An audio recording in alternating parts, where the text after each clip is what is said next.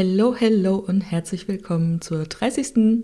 Daily-Episode von 100 bei Spirits Are Calling. Letzte Woche habe ich in meiner Insta-Story gefragt, über welche Themen soll ich denn in den Daily-Episoden mal sprechen? Hast du irgendeinen Wunsch? Hast du irgendein Thema, was dich interessiert? Und es kamen ein paar Fragen rein. Eine wird morgen beantwortet und kann ich dir jetzt schon mal sagen, das war ein ziemlicher Stretch für mich. Das ist wirklich ein Sprung aus der Komfortzone und ich bin ziemlich gespannt. Also, ja, mal schauen. Bin froh, wenn es dann erledigt ist und die Episode veröffentlicht ist und ich um die Uhrzeit wahrscheinlich noch im Bett liege und es überhaupt nicht mitbekomme. Also, es bleibt spannend. Und es kam noch eine Frage rein und die möchte ich gerne heute mit dir beantworten beziehungsweise mit dir besprechen. Und die Frage war, kannst du nicht mal was über deine Trommel erzählen? Und Spoiler Alert, kann ich leider nicht. Warum das so ist, erzähle ich im Laufe der Episode. Also grundlegend erstmal ist ja die Trommel des schamanisch Praktizierenden oder des Schamanen ein heiliges Werkzeug. Ne? Und das spielt auch eine ganz zentrale Rolle in der schamanischen Praxis denn sie dient unter anderem als Brücke zwischen der physischen Welt und der spirituellen Ebene. Und manchmal wird sie auch das Pferd des Schamanen genannt, weil es mit Hilfe der Trommel möglich ist, diese veränderten Bewusstseinszustände hervorzurufen und damit eben durch die Welten, durch die Dimensionen zu reisen. Und gleichzeitig ist er aber auch wirklich ein Arbeitsgegenstand, also wirklich ein Werkzeug, was wir eben für Rituale verwenden, was wir für Heilarbeit verwenden, was wir im Grunde für alles, was mit energetischen Blockaden zu tun hat, nutzen. Und weil wir eben so eine enge Verbindung zu diesem Gegenstand, zu diesem Werkzeug, was es tatsächlich nicht ist, komme ich später nochmal drauf, so eine Verbindung aufbauen, ist es auch wichtig, dass wir unseren Ritualgegenständen, unseren Werkzeugen mit Achtsamkeit und mit Respekt gegenübertreten. Und das gilt nicht nur für meine Trommel, sondern es gilt auch für deine Heilsteine zu Hause, vielleicht deine Edelstein-Schmuckstücke. Da ist es nochmal ganz besonders, weil der Schmuck immer eine sehr intensive Energie annimmt, wenn du sie immer wieder am Körper hast, logischerweise und überhaupt alle Gegenstände, die für dich von Bedeutung sind, ne, wenn du spirituell arbeitest. Und jeder Gegenstand, den wir in unseren Ritualen oder in unserer Arbeit verwenden, der trägt seine eigene Energie und seine eigene Geschichte. Und da ist es wichtig, dass wir diese Verbindung zu diesen Gegenständen aufbauen und sie wirklich auch als heilige Werkzeuge unserer Praxis betrachten. Das heißt, es gehört dazu, dass wir sie regelmäßig reinigen. Das kann zum Beispiel mit Wasser sein, das kann mit Räuchern sein, das kann durch das Feuer sein. Es kommt immer ein bisschen drauf an, auf den Gegenstand, ähm, wie man da am besten rangeht. Aber grundsätzlich geht es darum, dass wir sie wirklich auch wertschätzen, dass wir sie reinigen. Und bevor wir unsere Werkzeuge, unsere heiligen Gegenstände in die Praxis einführen, können wir sie auch immer noch mal weihen. Das heißt, entweder durch eine Art, naja, ich sag mal Gebet oder durch eine Segnung, durch eine Intentionserklärung, je nachdem, was sich in dem Moment für dich richtig anfühlt. Ich mache das natürlich mit meinen Spirits, aber das kann natürlich nicht jeder, aber jeder hat so etwas wie eine Intuition, so eine innere Stimme und darauf darfst du ruhig hören, denn die eigene Intention ist so wichtig bei allem, was wir tun. Ne, die bringt ihre eigene Energie schon mit. Und deshalb ist es auch wichtig, dass wir immer schauen, wo kommen diese Gegenstände her, die wir uns angeeignet haben. Eine Schamanentrommel vom Flohmarkt zum Beispiel zu kaufen, macht überhaupt keinen Sinn, weil du gar nicht weißt, was da vorher mit passiert ist. Genau das gleiche für Schmuckstücke, die bringen ihre eigene Energie mit. Ne?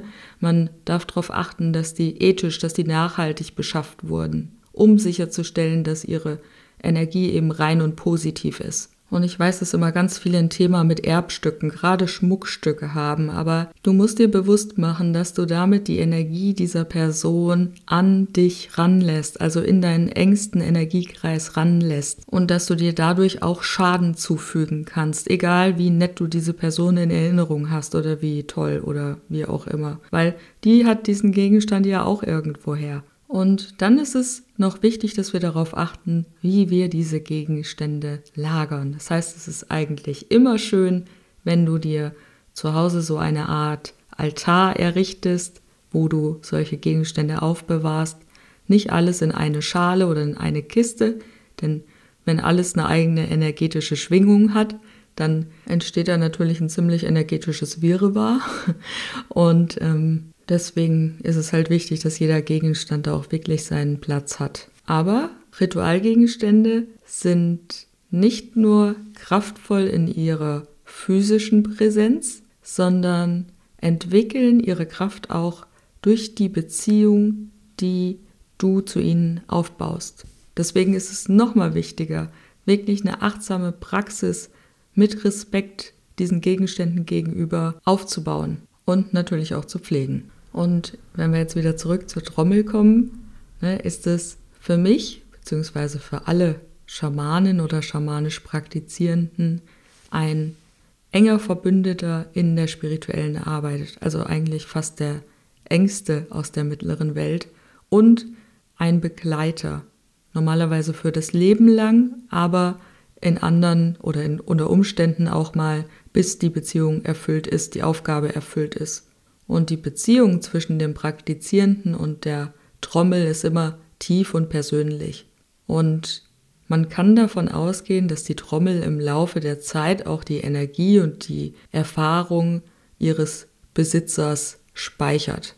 Und ich habe ja schon ganz oft darüber gesprochen, dass wir davon ausgehen, dass alles im Universum beseelt ist und alles somit auch irgendwie lebendig ist. Und dann natürlich auch die Trommel. Und ich habe mit meiner Trommel eine Art Beziehungsrahmenvereinbarung. und ähm, ja, klingt jetzt witzig, gell? aber es ist tatsächlich genauestens abgeklärt, welche Informationen ich über meine Trommel preisgebe und welche nicht. Und deshalb kann ich dir nur sagen, dass ich sie über zwei oder drei Tage selber gebaut habe und dass es ein Prozess war und dass sie mit Hilfe des Hirsch-Spirit gebaut wurde. Und alles andere, wie zum Beispiel Name oder woher sie kommt oder was sie sonst noch so kann, ist ein Geheimnis zwischen ihr und mir.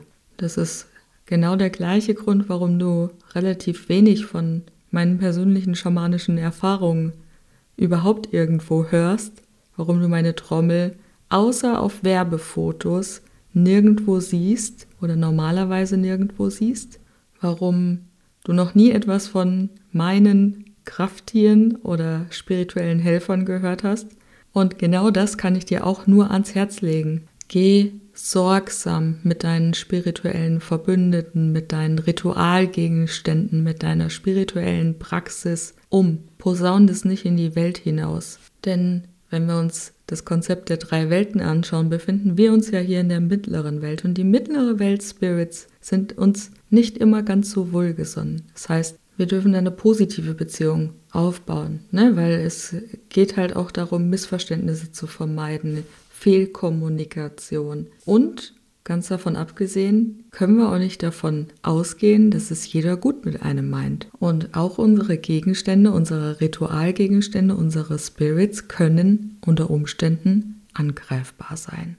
So, und jetzt hoffe ich, dass ich ein bisschen Licht ins Dunkel bringen konnte. Und wenn dich das Thema interessiert, dann trag dich jetzt mal unverbindlich unter diesem Video in die Warteliste für den neuen Kurs ein. Denn da ist der Umgang mit den Spirits der mittleren Welt ein ganz, ganz großes Thema. Also, welche Energien umgeben mich, welche Energien tragen meine Gegenstände, welche Energien trägt mein Haus und wie kann ich das denn dann auch noch alles schützen? Das wird alles Thema sein und du bekommst natürlich als erstes Bescheid, wenn der Kurs dann öffnet. Also, wir hören uns morgen wieder zur regulären Episode. Holy, jetzt bin ich aber ein bisschen aufgeregt und natürlich gespannt. Es ist schön, dass es dich gibt.